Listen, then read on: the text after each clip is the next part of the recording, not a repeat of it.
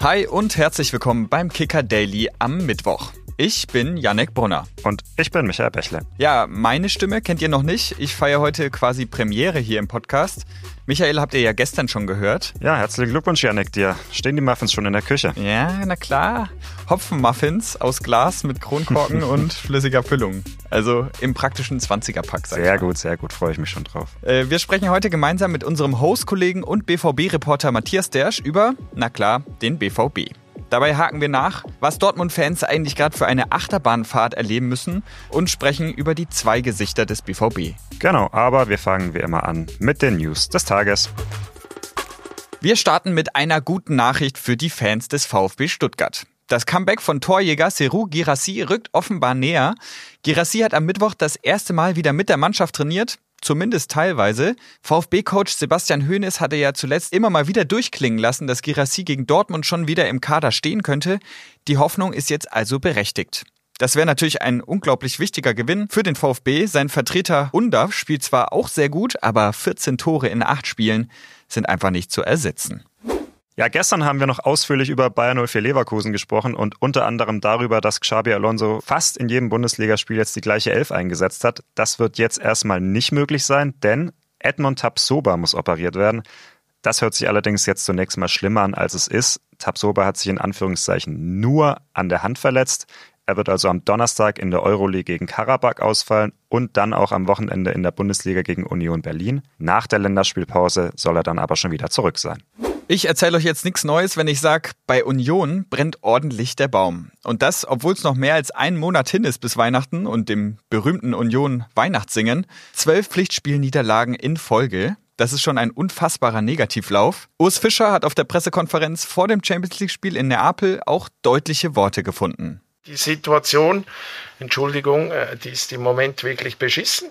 Ja, ist ja für seine Verhältnisse fast schon ein Gefühlsausbruch, kann man sagen. Aber so richtig widersprechen mag ich ihm ja auch nicht. Und die nächsten beiden Spiele vor der Länderspielpause, die sind jetzt erstmal in Neapel und dann in Leverkusen, würde ich sagen. Ja, geht auch leichter.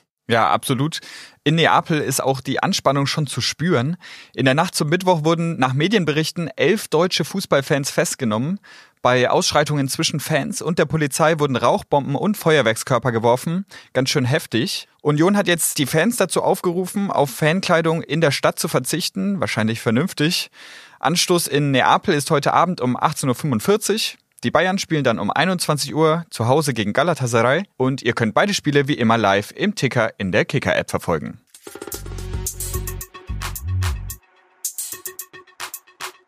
Wir sind beim Thema des Tages angelangt und damit bei dem Mann, für den der ja nicht ganz einfache Begriff Polyvalenz erfunden wurde. Vorgestern diesen Podcast moderiert, gestern den BVB im Stadion verfolgt, um heute hier mit uns drüber reden zu können. Und morgen wirst du an dieser Stelle wieder moderieren. Matthias Dersch. Hi, Matthias. Hi, Michael. Jetzt bin ich völlig durcheinander, muss ich gestehen.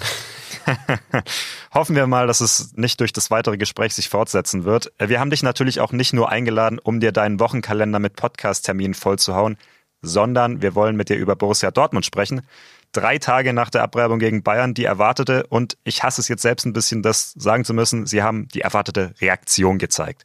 War das gestern gegen Newcastle United in deinen Augen sogar die beste Saisonleistung des BVB? Ah, ich tue mich immer schwer mit solchen Einschätzungen, weil natürlich auch immer ein Gegner mitspielt. Ne? Also man hat das am Wochenende beim Bayern-Spiel gesehen. Da waren die Bayern sehr, sehr gut drauf und haben Dortmund da im Grunde von der ersten Minute an keine Luft zum Atmen gelassen und nach acht Minuten war die Partie entschieden. Jetzt hat gestern dann der BVB gegen ein aus meiner Sicht sehr enttäuschendes Newcastle gespielt. Äh, die haben sich ähnlich verhalten wie der BVB am Wochenende. Das war ein bisschen wenig. Wenn wir jetzt aber nur auf den BVB gucken, dann fand ich das in Sachen Körpersprache, in Sachen Einsatz, auch in Sachen, ähm, wie es taktisch geregelt wurde, wie äh, auf den einzelnen Positionen die Aufgaben erledigt wurden, fand ich das schon sehr gut und sehr weit für den BVB. Insgesamt auch sehr reif. Man hat äh, die Führung über die Zeit gebracht, konnte sie sogar zehn Minuten vor Schluss noch auf 2 zu 0 ausweiten und musste nur einmal zittern, als Joey Linton eine Kopfballchance hatte. Das war insgesamt schon sehr, sehr ordentlich. Ja, du kennst ja als BVB-Reporter das Innenleben dieses Vereins sehr gut. Du kennst auch Edin Terzic schon seit einigen Jahren. Was denkst du, was ist da passiert zwischen diesen beiden Spielen, damit das jetzt so gut geklappt hat? Also viel Zeit war ja nicht. Nee, viel Zeit war nicht und ähm, so wie ich den Terzic kenne, hat man das Spiel auch relativ schnell abgehakt. Also ähm, in der Regel macht er das so, dass er dann am Tag danach nochmal eine kurze Besprechung macht, wo nochmal die Fehler aufgezeigt werden Und seien wir ehrlich, bei dem Spiel gegen München war ja für alle offensichtlich, was da falsch gelaufen ist. Da muss man als Trainer, glaube ich, gar nicht mehr so viel machen. Da wussten die Spieler schon selbst, dass, dass sie da einen gehörigen Anteil dran hatten. Was ich beachtlich fand, war so in den Gesprächen jetzt inzwischen den beiden Partien schon, ja, so das Selbstbewusstsein des BVB, dass man gesagt hat, das passiert uns nicht nochmal gegen Newcastle. Ähm, Sali Özcan hat das auch in der Pressekonferenz gesagt. Er war sehr überzeugt davon, dass die Mannschaft erwachsener geworden ist, reifer geworden ist. Das sind Töne, die muss man dann auch mit Leistung unterfüttern und das ist gegen Newcastle sehr gut geglückt. Also von meinem Gefühl her, wir haben den, den BVB mal vor einigen Jahren als Sphinx vom Borsigplatz bezeichnet, weil äh, es so rätselhaft ist, was der BVB manchmal treibt. Die taucht nicht mehr ganz so oft auf aktuell in Dortmund. Da hat sich unter Edin Terzic schon was in die richtige Richtung bewegt und deswegen äh, würde ich sagen, war das Stand jetzt die beste Saisonleistung, aber da ist immer noch Luft nach oben. Ja, rätselhaft sind ja auch die Leistungen einiger Spieler gewesen. Lass uns mal ein bisschen übers Personal reden. In den letzten Wochen hat ja besonders Karim Adeyemi jede Menge Kritik abbekommen. Man hatte den Eindruck, vor allem der Einsatz hat jetzt auf jeden Fall gestimmt gegen Newcastle. Wie bewertest du seine Leistung gestern? Als absolut positiv. Also äh, Karim Adeyemi hatte keine leichte Saison bislang. Er ist im Sommer mit einer Verletzung reingekommen. Dann gab es auch immer wieder Rückschläge. Einer ja auch auf der USA-Reise.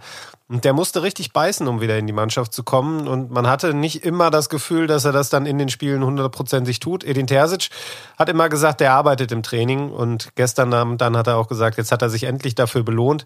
Adiemi hat äh, eine gute Leistung gezeigt. Ähm, ich fand vor allem seine Rückwärtsbewegungen beachtlich. Er hat auch manchmal die Bäckerfaust ausgepackt. Ich weiß nicht, ob ihr die noch kennt, äh, um einfach das Publikum ein bisschen mitzunehmen. Das hat mir schon gut gefallen. Ja, und dann war natürlich diese Torvorlage zum 2 zu 0, wobei ich da jetzt mal äh, ein bisschen den Spielverderber spielen möchte möchte, dieser Chance oder diese, diesem Konter ging ja ein Freischuss von Newcastle voraus. Und den hatte Adeyemi provoziert durch ein wirklich unnötiges Foul an der Außenlinie. Aber er hat es sofort wieder gut gemacht und kann, glaube ich, Selbstvertrauen schöpfen aus diesem Auftritt. Ja, du sprichst den Pass vor dem 2 zu 0 an. Brandt hat ja in der Mixzone dann diese Vorlage als Iniesta-Pass betitelt. Gehst du damit? Also ich gebe zu, Iniesta wäre jetzt nicht der erste Kandidat gewesen, der mir bei Karim Adeyemi einfällt, was die Spielweise angeht. Aber der Pass war schon, äh, schon erste Sahne.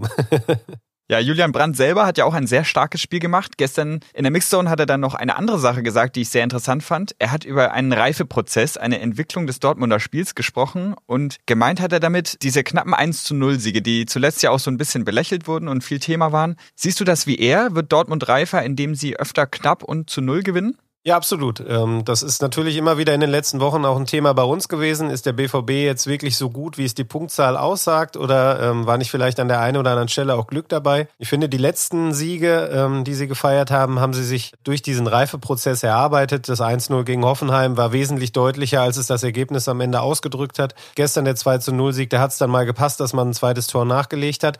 Und ich finde, Julian Brandt ist auch der perfekte Kandidat, das dann zu sagen, denn er hat diesen Reifeprozess meiner Meinung nach ja mit am stärksten durchlaufen in den letzten anderthalb Jahren. Der ist mittlerweile eben nicht nur ein super feiner Techniker und ein Künstler auf dem Platz, sondern auch ein richtiger Arbeiter, wenn man auch gestern wieder gesehen hat, was man am, am Fernsehen manchmal gar nicht so mitbekommt, weil das dann nicht im Bildausschnitt ist, welche Wege der geht, wie der Passwege zustellt, wie der, wie der rückwärts läuft, wie er dann sofort vorne aber wieder den Sprint anzieht, wie er auch technisch perfekt und clever das 2 zu 0 macht. Das ist schon eine Entwicklung, da ziehe ich den Hut vor.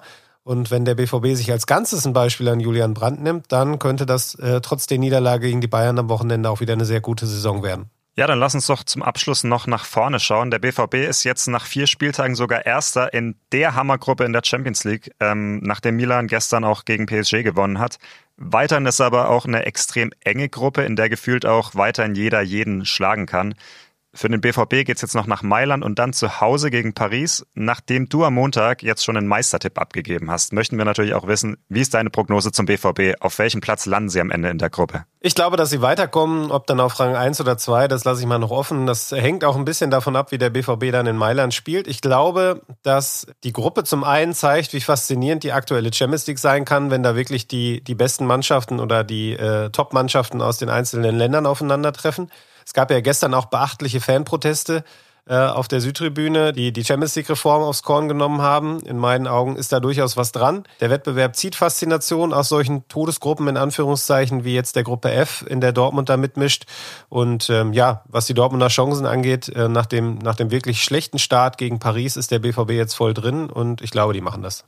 Ja, dann hoffen wir, dass du recht behältst und bedanken uns für deine Einblicke und Einschätzungen. Du hast jetzt knapp 24 Stunden Podcast-Pause, bis du hier wieder moderieren darfst. Vielen Dank und bis morgen. Danke.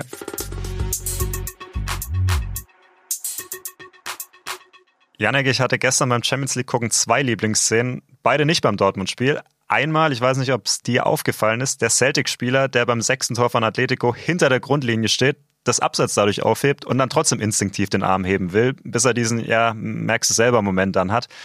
Und andererseits Pepe, der das 2-0 für Porto macht und damit jetzt Francesco Totti abgelöst hat als ältester Torschütze der Champions League-Historie. 40 Jahre und 254 Tage alt war Pepe gestern sag mal so, böse und sehr erfahrene Zungen aus unserer Kicker-Redaktion würden sagen, so alt wie wir beide zusammen. Ne? Ja, da spricht der Neid auf unsere Jugend, würde ich sagen. Aber mit fast 41 noch in der Champions League zu treffen, ist schon beachtlich. Wenn wir in der A-Klasse trainieren, Mittwochabend, ist am Nebenplatz oft die alte Herren am Start. Die sind froh, wenn sie mit 41 noch mit der Bauernspitz ins Kleinfeldtor treffen. Mit der Bauernspitz ist dann die Pike bei dir? Ja, ja, die Pike. Sorry fränkische Fachtermini. Ja, alles, alles, alles klar. Hieß bei mir zu Hause anders. Aber bei Pepe finde ich es auch deswegen ganz geil, weil ich weiß nicht, ob es dir auch so geht. Bei mir war immer so dieses Ding, ach krass, der Julian Draxler, ach krass, der Mario Götze, die sind ungefähr so alt wie ich und die sind schon Nationalspieler und schießen Deutschland zum Weltmeistertitel und ich sitze hier rum, ernähre mich von Nudeln mit Pesto, Spiel Looping Louis, whatever. Und Jetzt kann man es aber langsam auch mal andersrum drehen. Wo siehst du dich denn, wenn du 41 bist? Triffst du dann noch hier das Kleinfeldtor mit der Bauernspitz? Mit 41 stehe ich hoffentlich nicht mehr auf dem Platz, sondern schön an der Seitenlinie, Pilz in der einen Hand, veganes Bratwurstschweckler in der anderen Hand. Vielleicht trainiere ich ja sogar eine F-Jugend oder so und dann hoffe ich, dass die das Kleinfeldtor treffen. Naja, und nebenbei machst du dann wahrscheinlich noch Tore in der Champions League. Zu spät ist ja noch nicht, zumindest theoretisch. Aber bis dahin haben wir hoffentlich noch ein paar Podcast-Folgen vor uns. Wenn ihr da draußen Feedback habt zu unserem neuen Podcast, dann schreibt uns das gerne über die Social Media Kanäle des Kicker oder per Mail an daily@kicker.de und lasst uns dann auch gerne wissen, wie denn in eurer Heimatregion die Bauernspitz heißt. Da freuen wir uns drauf. Morgen hört ihr hier Matthias und Thomas. Bis dann. Ciao. Kicker Daily ist eine Produktion des Kicker in Zusammenarbeit mit ACB Stories. Redaktionsschluss für diese Folge war 14 Uhr. Abonniert den Podcast, um keine neue Folge zu verpassen.